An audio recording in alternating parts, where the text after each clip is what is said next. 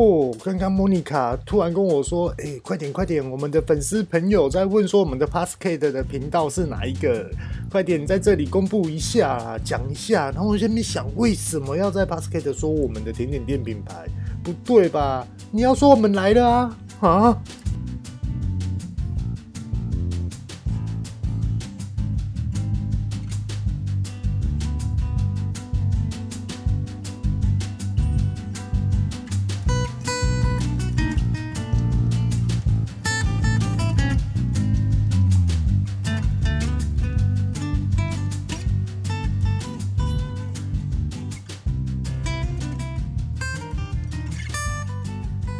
各位大家好，欢迎来到二零二零后这一家。我是玉道贤。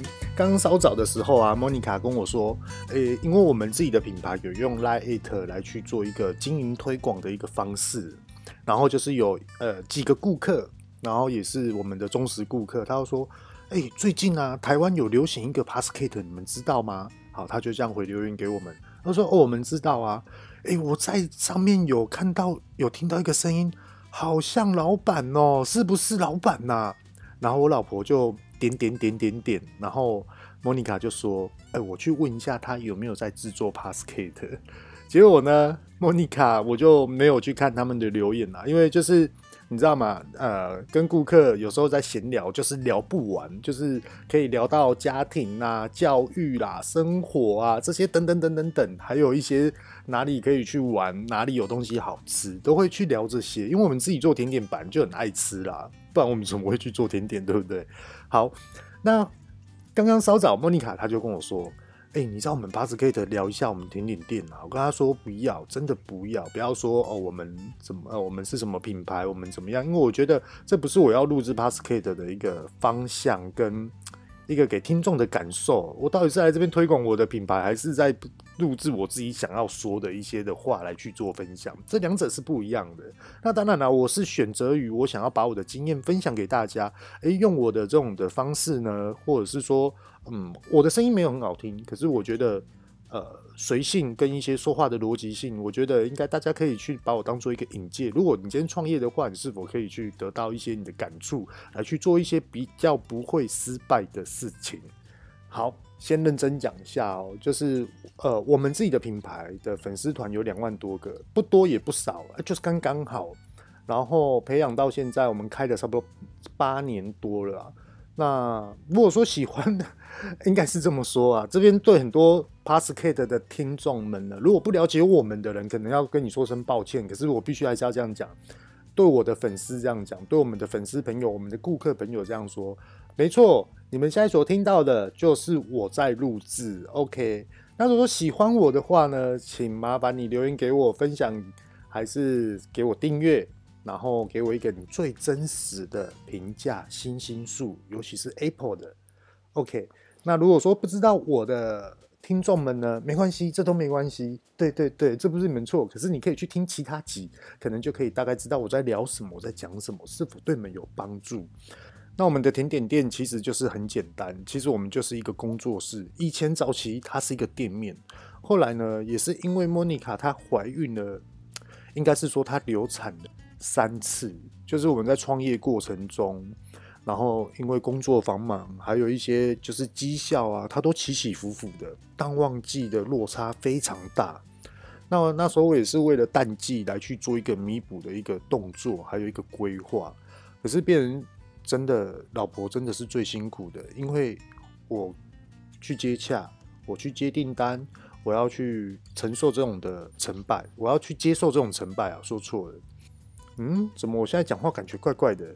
我插一下话哦。Hello，各位大家，你们会不会有有时候就是头脑啊，就是在想这件事情，可是嘴巴讲出来的却又不一样，会有这种状况吗？我举个一个我生活的一个例子哦。呃，你们千万不要认为说我很白目，或是你想打我，因为这个讲出来是真的会让人家造成误会，尤其是服务我的店家。有一次就是那时候就是啊。哦晚上没有睡觉，然后忙，然后看一些资讯，然后就是看到半夜三四点，然后七点又要起来开始赶工制作。那差不多七点左右的时候呢，我就会去 Seven，然后就说：“哎、小姐你好，我要一杯热的冰美式。然后那个小姐就说：“啊，先生你是要热美式吗？哦，不是不是冰美式。那那你就是要冰美式？哦，不是不是，我就是要一杯热的冰美式。”然后那个小姐就：“先先生你到底是？哦，对对对对，你就帮我泡一杯。”然后那个小姐就说：“奇怪，这个男生到底是发生什么事？其实我是要订冰美式，然后我不知道为什么会说我要一杯热的冰美式，我应该就说我要一杯冰美式就好了。”然后呢，有时候，譬如说十一点或是下午一点，那时候正热的时候，我就在那边想，哦，我要去点个一杯饮料。然后那时候也是差不多十点半刚睡醒哦，然后准备要去公司。那时候就是我们在淡季的时候，我就会做一些规划性，所以说可能一规划就是规划到早上的七点，因为有时候在想事情啊，半夜的时候是灵感最丰富的时候，而且是一个人沉下沉静下来的时候呢。思考力是来的更多元了，我自己个人是这样子啊，可是不要学我这样，这样是错的，很伤身体。好，我就是睡到十点半，然后我十一点的时候呢，就去想说买一杯摇摇，天气好热，穿个短裤短袖吊嘎，怎么还是这么热？好想要进去冷气房吹冷气，这样就去买个饮料，然后那时候也是想睡觉，然后哎、小姐你好，我要一杯乌龙绿。哦啊，先生，请问你的甜度呢？哦，我的甜要少加多一点。然后那个服务小姐就说：“啊，你在说什么？哦，不是啊，我的甜多加少一点。然后其实我要点的是，我就是不要加糖，我就是无糖。可是那时候小姐就说：先生，你到底要讲什么？你到你到底是要什么样的甜度？然后他就很凶，然后我就突然哦，不好意思，我要无糖。然后他们就觉得我来闹的。”其实不是哦，真的。那后来呢？这一间饮料店的老板跟他们员工也都是成为好朋友，他们也是 都在收听我的 Podcast 的。呃，在这边呢、啊，你们听到的话，真的那时候真的对你们真的非常非常抱歉，我非常有诚意，就是我不是在闹你们，是那时候真的头脑有点，就是我想的跟我所讲的就是不一样，有时候会感觉说这个就是一个名词，这个就是一个商品的用词，所以说我就是说。哇，好啦，原谅我啊，讲太多都是理由。好，那我们呢，现在就来聊一下我们的甜点店哦，就是到底是有什么优势啊？不要说我们来去广告我们的甜点店，我觉得这样非常非常不好。对，我们来了，没错。其实莫妮卡她很专注于食材，她觉得什么样的食材会比较好，跟什么样的食材的口味会比较好。那她不会去选择说，哦，因为它是进口，所以我就真呃坚持使用进口。哦，因为它是国产，所以说我就坚持使用国产。其实是不会的，他都会去找出嗯什么样的食材来去做一个搭配，它的魅举，它的韵味中的一个口感中的韵味啊，应该是这么说，口感中的韵味会有前中后。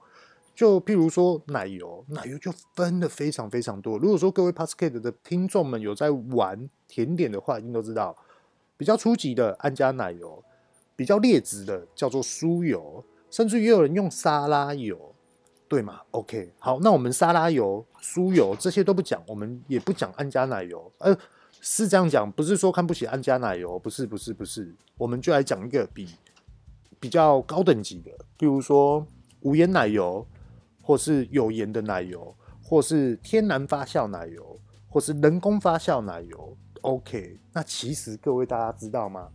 什么样的奶油都 OK 的。只要说你做得出来，你觉得这个商品的口感是你喜欢的，你生活周遭朋友也喜欢，那你就过关了，你就是一百分。不要想那么复杂。那其实我们最在意的就是零反式脂肪，反式脂肪是非常非常恐怖的。我大概跟大家聊一下，呃，我先跟大家聊一下反式脂肪为什么那么恐怖，后来我再跟大家讲解说为什么我会知道这件事情。反式脂肪啊，它是这样的。早期呢，大家认为说反式脂肪在人体囤积下之后，它很容易的去排泄，或是几年之后就会代谢。结果呢，经国际组织调查之后，反式脂肪是不好代谢的，甚至于会造成人体的一些的部分伤害。OK，我就只讲到这边，因为我不是医学专业人员，所以说我不能乱讲。OK，那为什么会大概知道这个呢？因为我自己呢，借由呃学习的过程中。哦，有经过 ISO 两万二，还有 HACCP，那也有嗯去参考一些卫生法规，还有一些比如说卫生局哦来的一些的资讯，所以说会比较敏感。那在这边呢，也是分享给大家。好，那讲到了这个奶油的部分呢、啊，我们就来讲一个创作甜点。其实创作甜点哦，我不能说我们自己很厉害，其实没有，应该是要说，诶，我们的理论到底是什么，然后来去分享给大家。其实它就是这样子而已。我们一般呢、在家里面，诶，我们都会炒菜，我们都会煮汤，甚至于我们都会捶柜，对不对？就是那个挖柜啊，那种的柜。我讲台语哦，不是国语哦，挖柜是台语哦。好，甚至于煮饭，还是煮汤，还是热炒，还是什么样的都对。好，各位大家有没有感觉到？诶，以前长辈或是现在的你。煮饭你都知道说，哎呀，这个东西要怎么切，这个菜要怎么切会比较好吃，它的香气比较容易出来。然后呢，我们是不是就要热锅？可是呢，要先跟大家讲一下，热锅不是一直开火下去，一直给它烧锅子哦，这是很很危险的事情，千万不要这样做。当真的锅子整个烧起来，那是非常恐怖，那是非常非常严重的事情，你必须要马上拿灭火器来喷。那你们灭火器喷了之后，你整个厨房里面就是乱七八糟，你全部食材都要丢掉。而且灭火器的粉末是很伤我们的呼吸道，OK，还有我们的肺气泡，我们的肺部都会受影响的。所以说，千万不要去做这件事情。OK，好，我们都会热锅。那热锅的时候，里面哎、有些人看你要煮什么样的料理。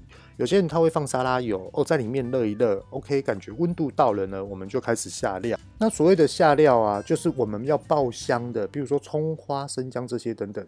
OK，我们先来首音乐好了。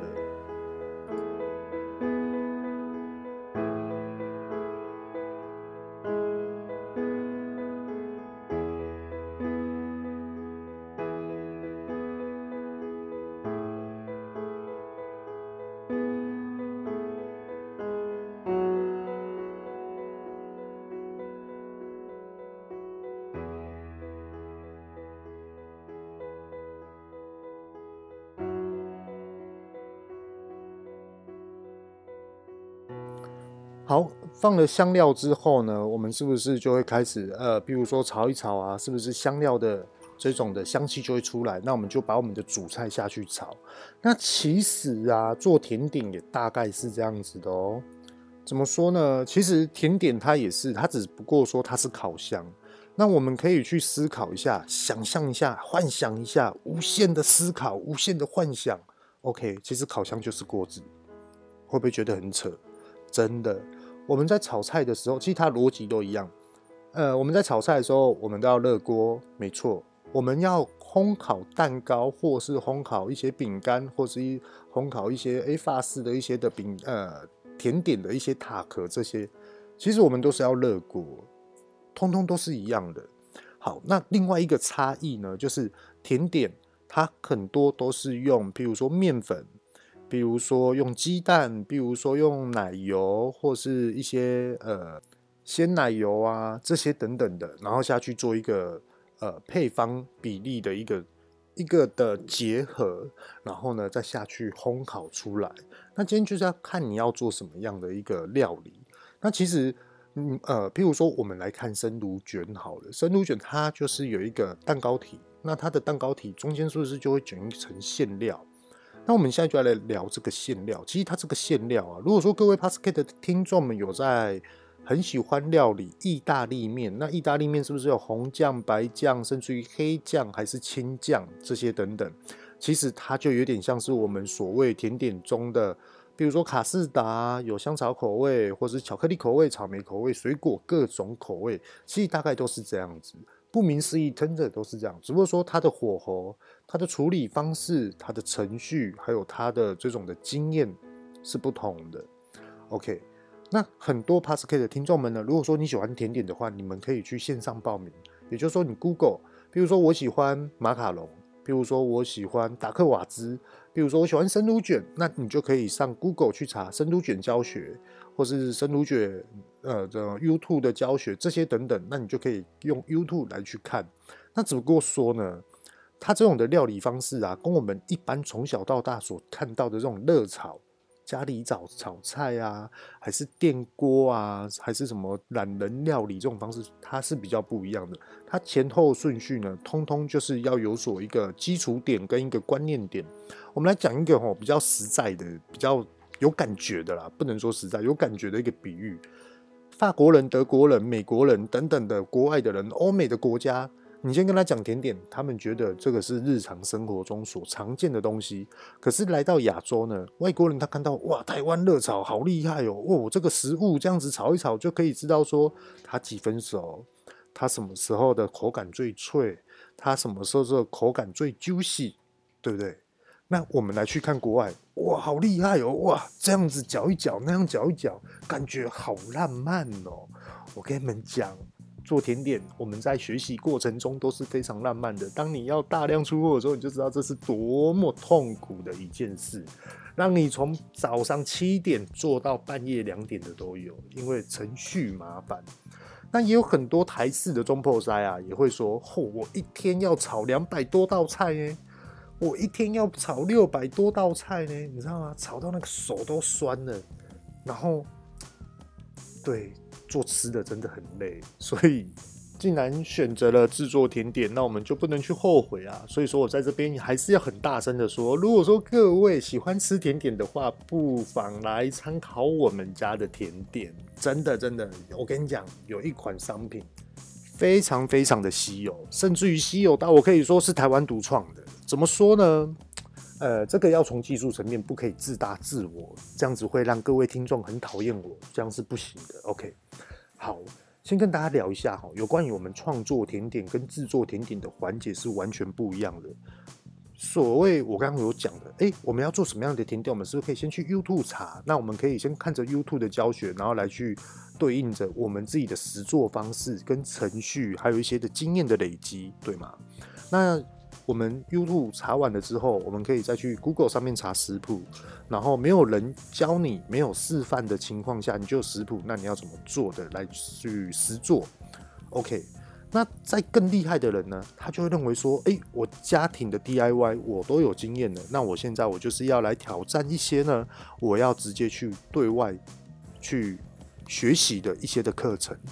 当我们去学习的这些课程之后，你就感觉回来说：“哦，原来有好多的小细节，关键点都是在这边哦。哦，原来这样子做，它的品质才会好。其实这时候就会开始出来了。可是呢，有一个重点要跟大家聊。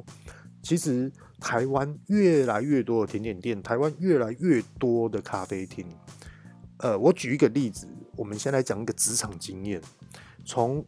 我十六岁的时候，就很多人就认为说，我要圆梦开一间咖啡厅，甚至于我要圆梦来开一杯饮呃，不开一间饮料店，这些都有。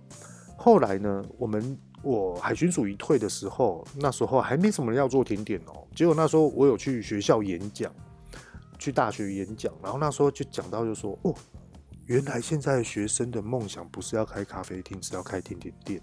我要说，整个才惊艳起来！哇塞，你们真伟大，你们真的不怕苦不怕老，真的要来这一行挑战，你知道吗？做甜点肩膀会变宽，手变会变粗，就算你是美女，也会变成是女强人哦。你要确定哦。对，他们都确定了，OK。一间一间一间的开，可是呢，现在重点就来了，每一个学生他都是呃，比如说本职本科系出来的。有些的呢，营业经营者或是主厨，他是直接去对外呃学习，然后过来开店的都有。可是各位大家知道吗？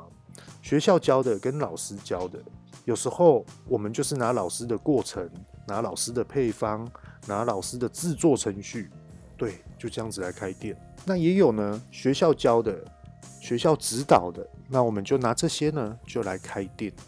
可是各位大家有没有感觉到，其实做出来的商品通通大同小异，口感通通大同小异，甚至于有很多的商品类别都已经是重复了。各位大家知道吗？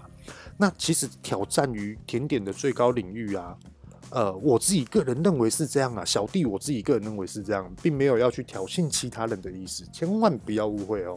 好，也就是说。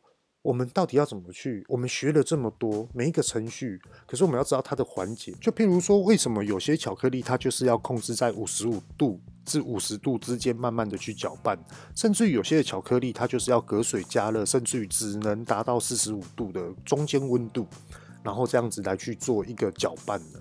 那其实最深根的聊这个话题哦，就是因为巧克力你加温过高的话，它会出油，变成很难吃。所以说巧克力的风险是这样。那其实顾名思义，也就是说我们要知道每一个食材它的特性，还有我们拿回来制作的一个料理的一个创作创新，到底糖加热之后会变成什么？那糖如果说跟什么样的东西结合在一起，它可能变成是变成水状的。其实这个物理概念我们大概都要知道。当你知道了之后，你就有能力可以去独创你自己属于你自己的商品哦。甚至于你已经挑战到台湾独创世界唯一了。只要是你的顾客喜欢，只要是你的顾客满意，其实你的创作都是一百分的。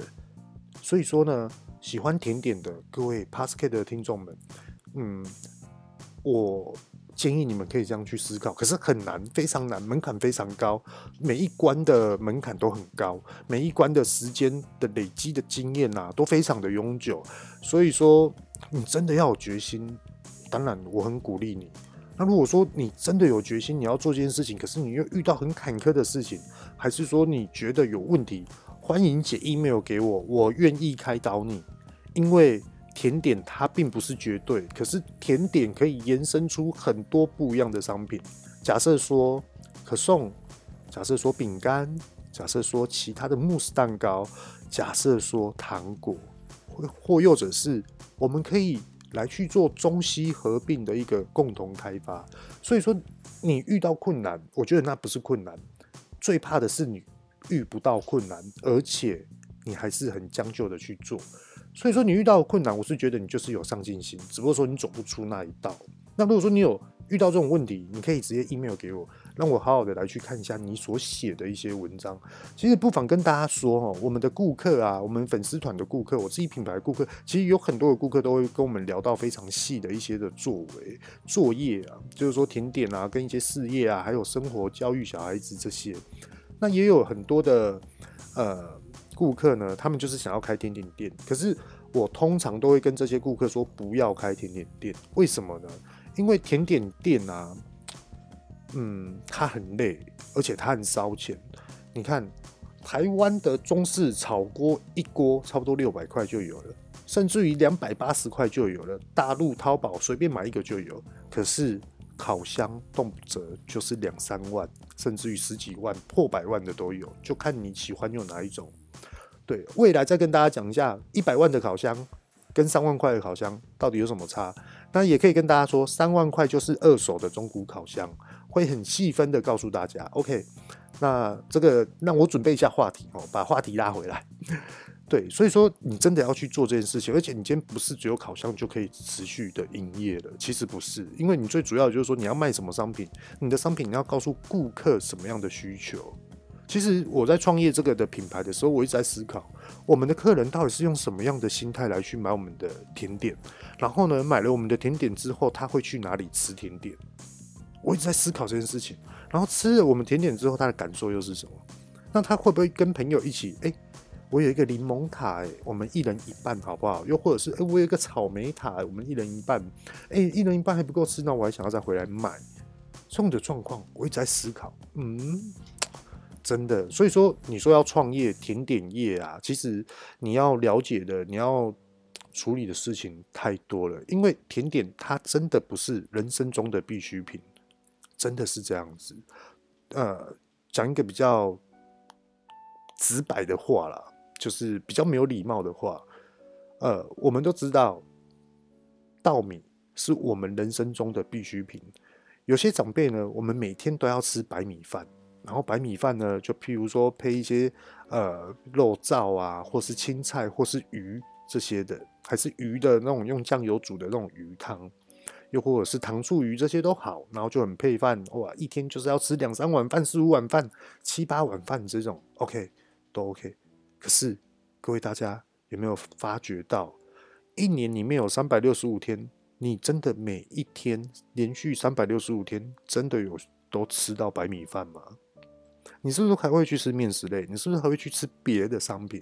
甚至于哦，我今天想要吃牛排，哦，我今天不吃饭，我要吃火锅，哦，我不要，我要去吃麻辣。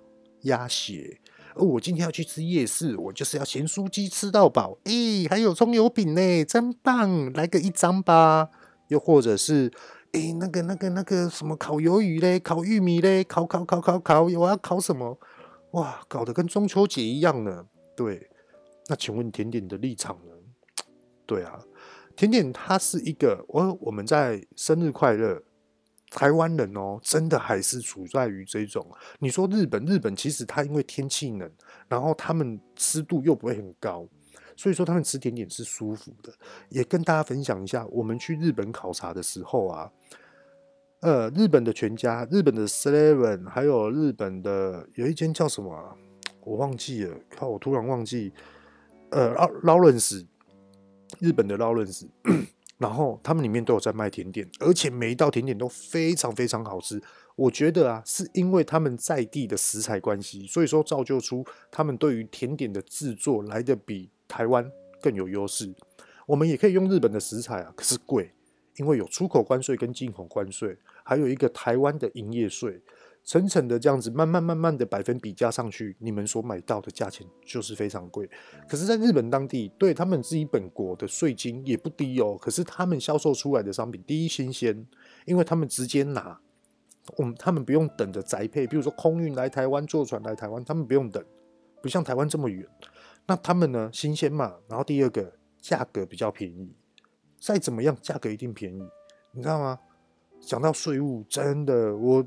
开甜点店，跟大家诚实的讲一下，我们经营要营业税，好，赚了钱之后又要缴所得税，然后我们购买食材呢又有进口税，然后又有什么样的印花税这些等等，各位各位各位大家，所以说我们的获利来的非常非常的少，各位大家知道吗？有时候都心疼的我老婆，老婆，我觉得哦，我还是去外面找工作好了啦。对啊，然后你这边要不要休息一下？啊，就我去外面工作养你就好啦，可以吗？可是莫妮卡她真的是下定决心，就是谁怎么去讲，她就是不会去接受啊。她就像比如说啊，她研究一个台湾独创的夏威夷豆酥，她觉得没有成就，诶，她还一直觉得说我到底还要研发什么？他也曾经跟我讲一件事情，那时候我们是赚钱的哦，很好笑。我跟你讲，那时候我们是赚钱的，我们要准备买房子哦。然后呢，他我那时候就想说，哦，买个二手房子，就是中古屋，然后，哎，可能就是实际坪数在三十坪这边左右。然后我就想说，哦，好。我就这样慢慢慢的缴贷款，然后预计就是六百万，然后总共呢加装潢就是八百万这样子，两百万就装潢跟家电这样，已经很省哦，就这种评估。结果呢，我亲爱的老婆跟我说：“老公，我不要那个，我不要那个，你不要买那个。我跟你讲，我要哦，客厅就是厨房要很大，啊，我们家不要客厅，就厨房就好了。”厨房跟房间、厕所啊，那个厕所啊，另外一个小房间、客房啊，就拿来当我们的呃，比如说朋友来就躲在那间房间啊，然后里面就放一个音呃沙发啊，然后电视啊，这样就好了，对不对？我们的核心就是厨房嘛，那我就是要一个很大的中岛，我要在公司可以原创，可以开发新商品，回家也可以开发新商品，我整个都傻眼，然后好笑的是。哎、老婆，不好意思呢，今年哦，可能状况比较不好，我们要买房子要延后了，我们现在要准备周转金了。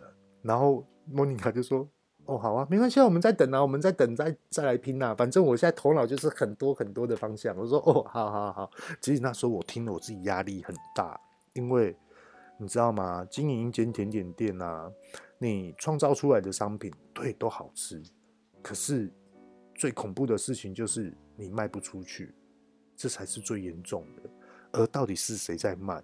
是我。所以说我那时候压力很大。然后，好，OK，卖不好了。第一个受伤的是谁？就是我老婆，因为她会认为说，呃，我做的甜点都没有人喜欢吃，怎么办？那其实那时候我自己是很内疚、很自责。其实可以讲好多好多的真实案例的一个甜点。你说喜怒哀乐痛，真的太多了，你知道吗？像我刚刚这样讲的。是我把商品卖不好了，可是真的在哭泣的是我老婆莫妮卡，所以说，哦，心疼啊，真的。虽然说讲话可能有时候断断落落会很好笑，可是有时候那个也只是吼，讲话不要这么的枯燥乏味，来一个一个比较生动的一个内容啊。可是讲到一些感触到心理层面的那种痛哦，是真的。希望呢大家支持我们的甜点店，也希望大家支持呢我的 Podcast 的频道。喜欢就请给我你最真实的评价。星星数，还有订阅我的频道，分享我的频道。今天呢，我们就分享到这边。下一集我还会再去讲更多有关于甜点的真实案例。甜点的制作方面呢，也会做一个举例的方式来去跟大家去做分享。还有甜点经营的方式呢，也会做一个分析，都是拿我自己，我不会去拿别人来去做比喻哈，然后来去跟大家分享。喜欢我的记得订阅哦。OK，这里是二零二零后这一家，我是玉道贤，各位拜拜。